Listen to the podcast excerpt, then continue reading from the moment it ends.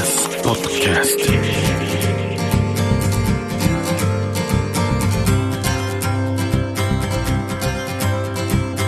トおはようございます。石川みのるです。日曜日のこの時間関東2500個の酪農家の皆さんの協力でお送りするこの番組絞りたての話題をお届けします。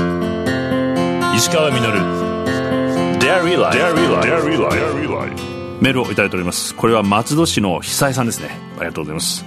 清里が大好きで毎年必ず行っていたのですが昨年も今年も行けず寂しいです。特に春の清里は新緑が綺麗でウグイスの鳴き声に癒され美味しいソフトクリームに大満足してました。コロナ収束したらすぐに行きたい場所ですと。行きたい場所も会いたい人もいっぱいこうあってもういい加減ちょっと参るなっていう感じがして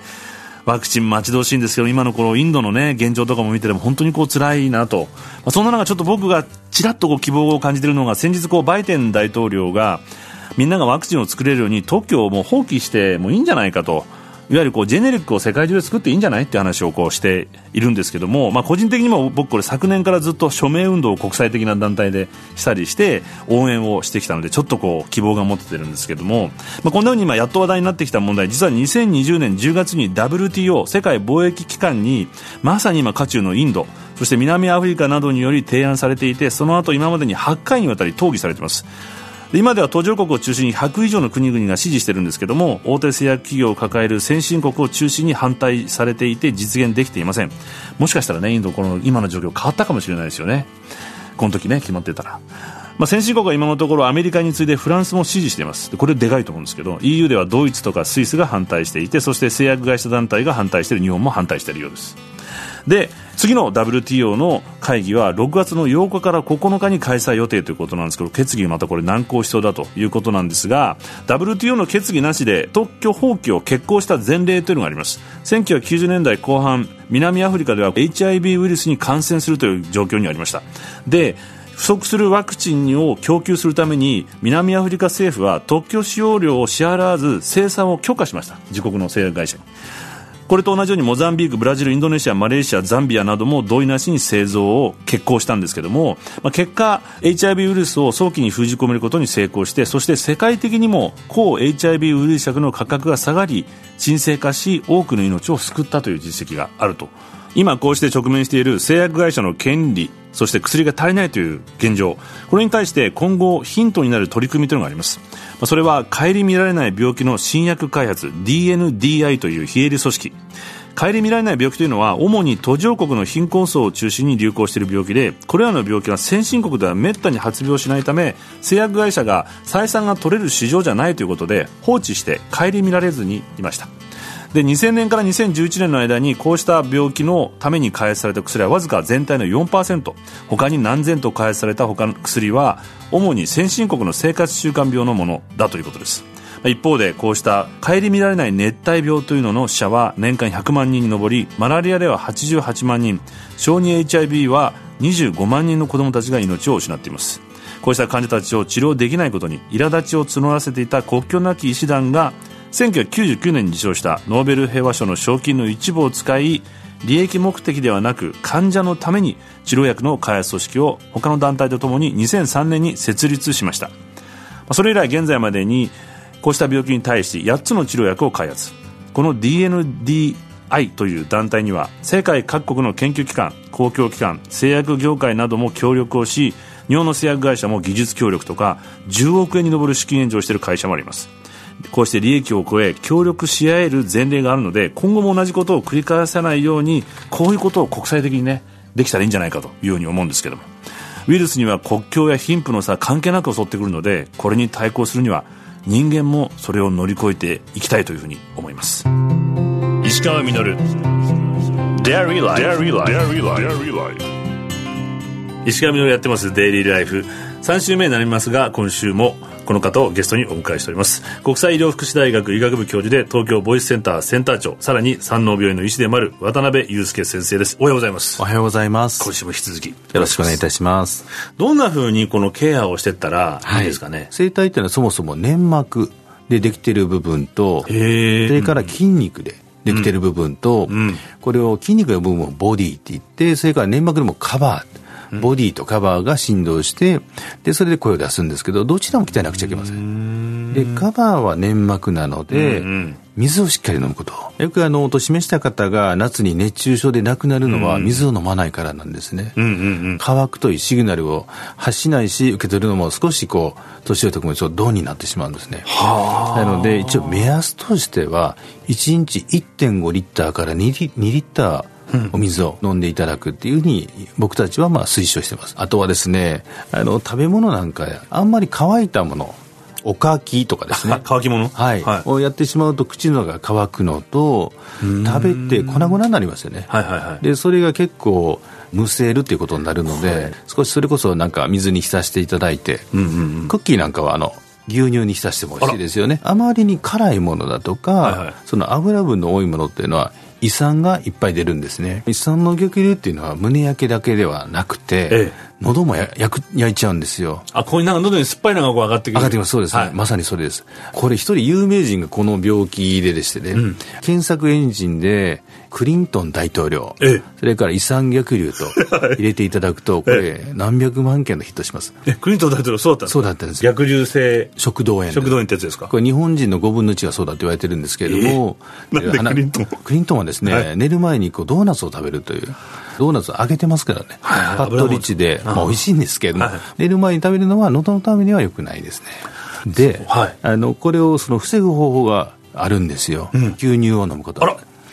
牛乳はそもそも胃酸の中でその酸を中和することと、はいはい、牛乳自体にその食道の粘膜あの消化管の粘膜を保護する作用があるので実はどうしてもあのお腹減って小腹がせあのドーナツが好きな方はドーナツ食べていただいて牛乳飲めばいいんですよ、まあ、そんなふうな中であとは筋肉を鍛えていく、はい。でその筋肉っていうのは僕はあのこれは医学用語ではないです。声筋と呼んでるんですけど声の筋肉。左右、えっと、2つ声帯があるって申し上げましたよね、はい、でその左に5つ右に5つ10個 ?10 個あるんですね、はい、10個の筋肉で声帯って開いたり閉じたり高い声出したり低い声出したりっていうことをやってるんですねでその筋肉を包括的に、はい、英語で言うとホリスティックにホリスティックに、はい、あのやるその訓練法があるんです、はい、どうなんですか？しかもですねこれは医学的にエビデンスのある方法です、ええ、これ脳脳発声法と唇の先を脳出していただいて、はい、低い声から高い声まで脳脳。じゃあ石川さん一緒にやってみましょうか、はい、では脳。これですか？はい。これを1セットとして、はい、まあ、10回程度やっていただくと、これで今10個の筋肉使ってるん使ってます、うん、古くはですね声楽科の先生方がポルタメント商法っていう名前でやってるんですね。であともう一つ、ええ、これイエイプシング法ってあるんですね。何ですか？イエイプはい。でこれは割とお年を、まあ、あの召された、うんうんうん、でそうするとだんだん声がしわがれますよね。それは声帯にやっぱりしわができちゃうんですよ。でこういう人には声帯の力こぶを上げようというあのエクササイズとか。声帯の筋筋力ってことそうです、そうです。これはお風呂の中でやることを推奨してます。はい。で、お風呂っていうのはまず、お湯を張りますよね、ええ、そうすると非常に湿度が高いので、喉が潤うということ、うん、だからエコーが効いていて、うん、まあ、楽しくできる、うん、で、まあ、個室なんで、まあ、恥ずかしくない、はい、これで具体的にちょっとやってみますね、はい、と右手と左手を体の前で拝むように押していただいて、はい、はい、これで ABC と。あ TBS でやってみましょうか。はい、で、右左ってのってこうグッと押すようにですね。グッと押すんですね。TBS。もう一度。TBS。いいですね。あの、五母音、アイウェイの中で、いとえの母音がですね、非常に力が入りやすいと言われているので、それを出していただくと、これは5回でいいです。これを大体2か月から3か月やっていただくと、その芝が伸びるというふうに言われています。で喉の一番の機能は、むせ防止なんですよ。気道空気の通り道、はい、それから食道、はい、口から食べたものは空気は気道に入って食べ物は食道に入りますよね。そこでババッと分けるわけですね。分けますね、はい、ところが食べたものが気管に詰まってしまうとむせる。これが餅なんかでベタベタしたものだったら窒息っていうふうになりますおじいちゃんとかね結構毎年。そで、ね。うん、でそれをきちんとさせないためにする機能が実は声帯なんですねええですよね、なので声帯がきっちり閉じているっていうことは、食べたものをむせないようにするその便なんですよ。そういう役目もあるんだ、蓋してくれるんですね、キュッと閉めて。そうです、うんうん、これ意外だと思うんですけど、力むことも実はそうなんです、まあ、万が一、声帯に何らかの病気で声帯を取らなくちゃいけない、はい、声帯が担当閉じないというと、便秘を起こします。踏ん張れなくなるそうなんですよ。あの卓球の張本選手がチョレーって言いますよね、はいはいはい、でシャラポワ選手がはって言ってあの、声を出すイコール、これは力むことができるんです。でその声筋をなので鍛えていくとその踏ん張りが効くのと同時にやっぱりこの高齢化して今最近フレイルとか言ったりするじゃないですか、はい、フレイルはい。まあ、そういうこともじゃあ防ぐことにつながっていく。つながります。定年を迎えられて、えー、なかなかまあ夫婦の会話も、まあ、必要最小限になってしまったりすると喉を使う機会が声帯のまあ声筋の力こぶがちょっとなくなってしまう。あ、じゃあ喋った方がいいんですね。そうなんですよ。本当よく喋る人は長生きするって。お坊様だとか政治家は寿命が長いという、これはあの言われてます。確かに元気なお年寄りってよく喋ってるね。よく喋る。で、よく食べます。より健康に。あの、いい年の取り方を。はい。No Good Voice、No Good Life。ということで。はい。決まりました。はい。なるほど、ありがとうございました。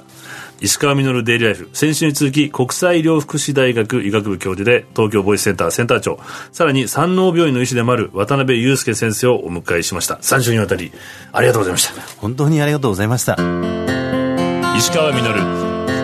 Dairy Life Dairy Life 石川稔がやってまいりました。デイリーライフ。この番組では皆さんからのメッセージをお待ちしております。メールアドレスはミルクアットマーク TBS.CO.JP です採用させていただいた方にはミルクジャパンのオリジナルグッズと番組ステッカーをプレゼントさせていただきます。またホームページとポッドキャストでアーカイブもお聞きいただくことができますのでこちらもよろしくお願いします。もう僕最近サーターアンダギーっていうんですかあの沖縄のドーナツ。あれにハマってバクバク食べてたんでねもう牛乳と一緒にちゃんと抑えていかないと。油分をね。あの渡辺先生3週にわたってお話伺ったんです。僕本当に2度手術を今喋られてるのは先生のおかげで初めて先生にこう治療を受ける時。まだ僕実は恥ずかしいんですけども有名な方だって知らなくて幹部を見て先生が最初におっしゃったのが石川さん切らせてくださいっていうふうに頭を下げられたんですよ。でその瞬間に僕ああもうこの人に全部任せよう。もうどうでもいいや全部任せようって気持ちになりまして。そしてこれ実際全身麻酔の非常に難しい手術なんですけども当日車椅子に乗せられて僕が手術室に入ってドアが開いた瞬間手術室全体にオールディーズの R&B が流れてるんです。先生かっこいいですね」って言うと「石川さんに合わせて選曲しました」っていうふうに。もう嬉しくって2人でニコニコ笑いながら手術の緊張なんて全然なくね僕はリラックスして手術を受けることができたんですけども、まあ、日本屈指の技術を誇る名医の先生でも患者に寄り添うことの方を優先してくれていて、まあ、人間というのはこうそう思うと思ったことはもう何でもできる技術があってもう火星にも行こうとしてるじゃないですか。ワクチンも実はすぐできちゃったりしていたわけですし。でも何のためにどういう目的のためにやってるのかっていうことを失えばそれはもうどこにもたどり着けないんじゃないかなというふうに思いました。たどり着きたいと思います。石川稔デイリーライフこの番組は関東2500個の酪農家関東生乳関連の提供でお送りしました。石川稔 Dairy Life